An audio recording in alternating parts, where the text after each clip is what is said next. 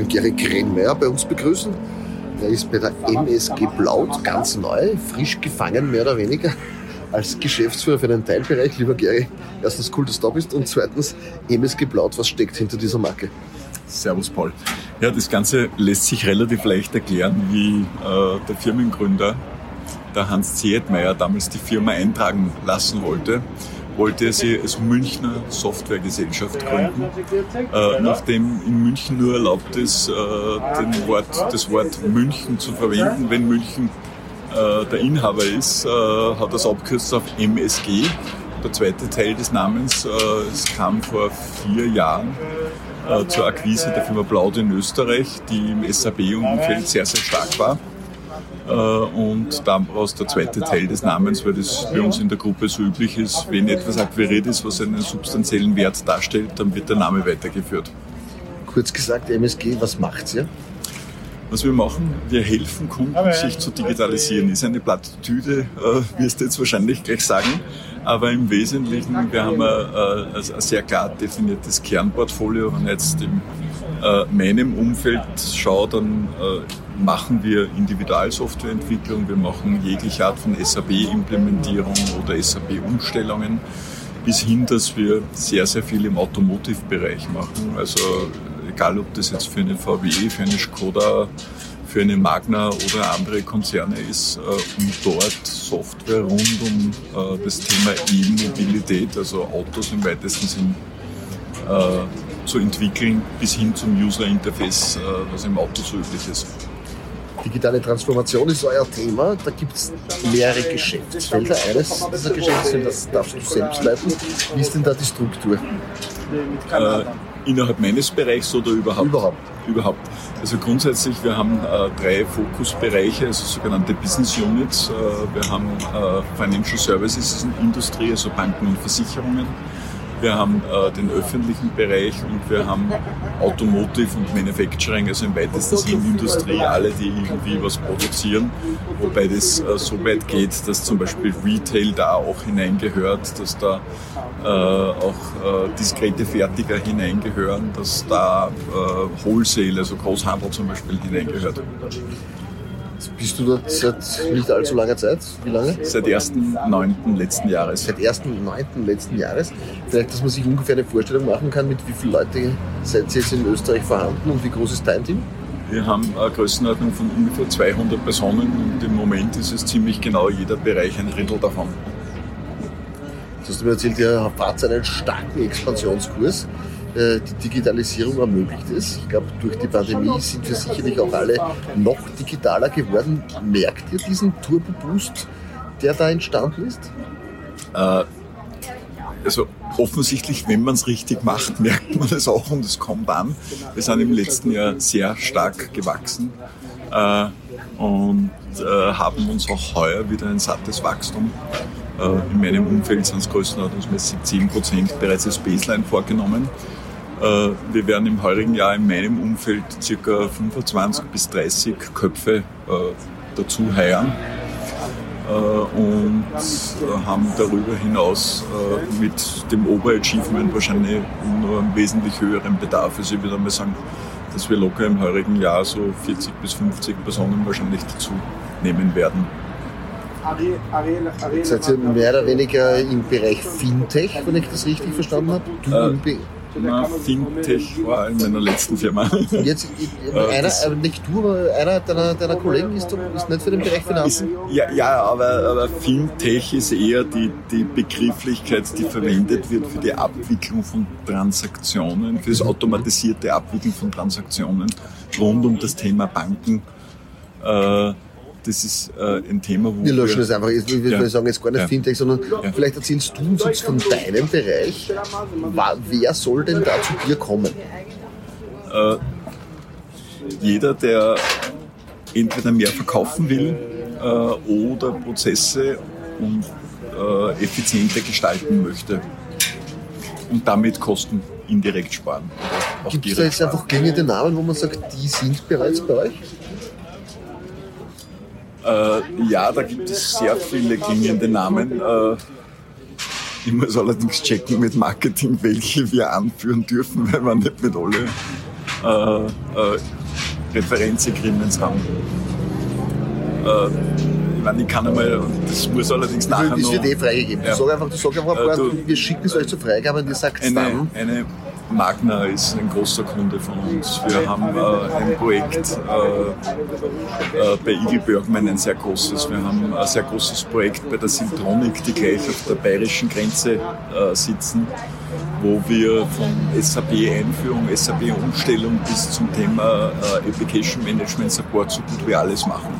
Äh, ich weiß jetzt nicht, ob wir ein Referenzagreement haben, deswegen äh, würden wir das noch einmal überprüfen. Genau, ihr schaut euch das einfach, also wir schicken es euch zur Freigabe und ihr schaut euch an, ob ihr das sagen dürft oder nicht. Wir haben Maresi vor kurzem gewonnen, um ein Beispiel zu sagen. Äh, Eine sehr namhafte Marke, die ja innerhalb des, eines Dachkonzerns agiert. Wir haben, was wären andere Beispiele?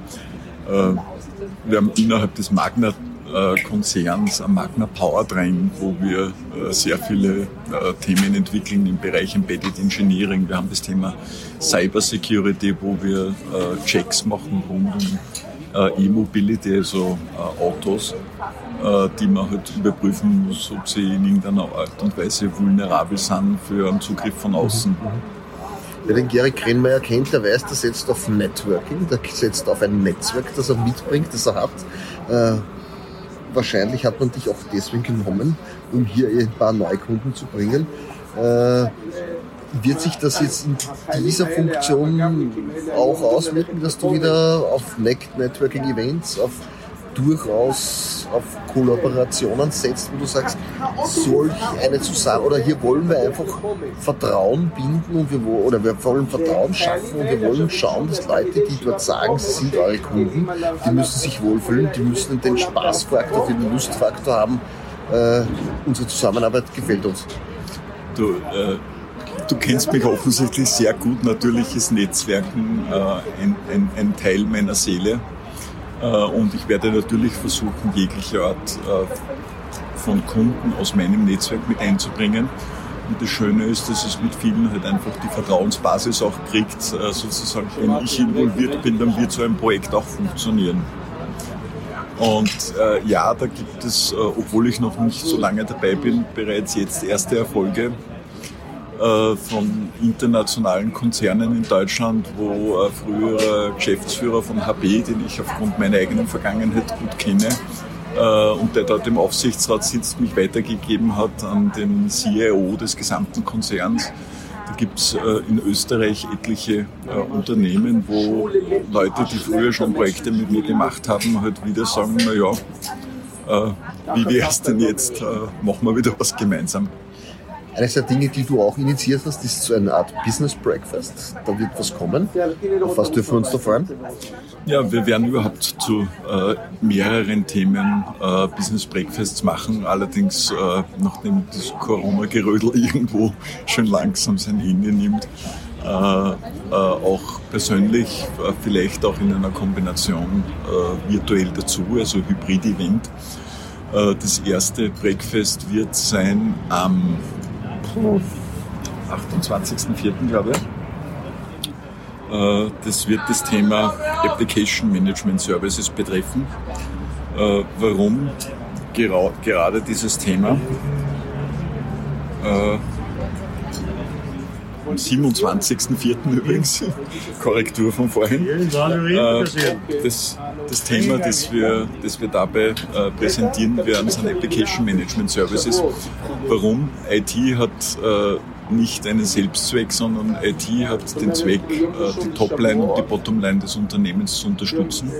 Leider Gottes ist es so, dass in vielen Unternehmen die klassische IT mit dem internen Support so viel Arbeit hat, dass Innovation zu kurz kommt. Sprich, wir fokussieren uns darauf, äh, dass die interne Mannschaft wieder Zeit für Innovation hat, über neue Projekte, die zur Topline oder Bottomline beitragen, äh, angehen zu können und daraus resultierend die 0815 tägliche Workload von uns sehr kosteneffizient erbracht wird äh, und damit das Unternehmen strategisch von innen heraus mit der IT weiterentwickelt wird. Vielleicht eine Frage, wo wird sich die Digitalisierung hin entwickeln? Sind wir hier irgendwann am Zenit angelangt? Diese Frage stelle ich mir, seitdem ich in der IT bin und das ist mittlerweile sehr lange. Äh, und immer denke ich mir, es kann nicht mehr äh, schneller und besser und effizienter sein, aber es beweist sich immer wieder, dass es neue Ideen gibt, neue Ansätze gibt und haben wir vor fünf Jahren Artificial Intelligence äh, belächelt und schaut man sich an, was sie in der Fahrzeugindustrie getan hat, äh, wo Autos teilautonom äh, mittlerweile so gut wie jede Fahrstrecke bewältigen können. Und sage mal, äh, da wird es noch mehr geben und speziell, wenn man jetzt die Autoindustrie sich anschaut, äh, wir sind jetzt quasi, ich sage aus meiner Sicht von den Level 1, 2, 3, 4, 5, das zum Thema autonomen Fahren gibt, jetzt bei zweieinhalb angekommen. In Deutschland ist ja seit äh, mittlerweile, glaube ich, zwei Monaten etwa Level 3 auch rechtssicher gemacht worden. Äh, und erst Level 5 wäre wirklich komplett autarkes, autonomes Fahren. Äh, das Hauptproblem wird aus meiner Sicht dabei nicht die Technologie sein, sondern die Rechtsprechung, die dahinter liegt und das äh, sauber äh, zu definieren, unter welchen Rahmenbedingungen man überhaupt autonom fahren kann. Und zu diesen Umständen muss ich jetzt trotzdem die Frage fragen, darf man sich auf die Zukunft freuen oder muss man die mit Respekt haben in Anbetracht der Digitalisierung? Also ich glaube, dass Respekt und Vertrauen äh, äh, einander, also äh, Respekt und wie ist das du formuliert? Ob man sich auf die Zukunft freuen darf oder ob man diese mit Respekt erwarten muss? Also äh, Respekt, ja, aber man kann sich darauf auch freuen. also weil ich einfach keinen Widerspruch zwischen den beiden Begrifflichkeiten sehe. Und nachdem ich grundsätzlich der Optimist bin, sage ich mir, es wird uns äh, die IT aus der Sicht noch viel Freude machen. Äh, Respekt sollte man überall dort haben, wo Artificial Intelligence, Datenmissbrauch oder ähnliche Themen äh, uns das tägliche Leben vielleicht äh, erschweren. Und äh, auch in diesem Umfeld haben wir mit Cybersecurity-Themen bis hin äh, in, den IT, in die jeweiligen IT-Bereiche auch Lösungen, die es einem helfen, die negativen Aspekte der höheren Digitalisierung äh, hoffentlich abwenden zu können. Lieber Gary, das war's auch schon. Gut. Ich bedanke mich ganz herzlich für diese Einblicke, wie du denn da über deinen neuen Job denkst. Äh, auch ein bisschen, wo denn eventuell die Digitalisierung uns als Gesellschaft hinführen kann. Ich wünsche dir alles Gute, viel Erfolg für deinen neuen Job. In diesem Sinne MSG Blaut. Jeder, der dort irgendwie was will, meldet sich beim Gary Krennmeier. Danke fürs Zuhören. Danke, ich freue mich auf jeden Kunden.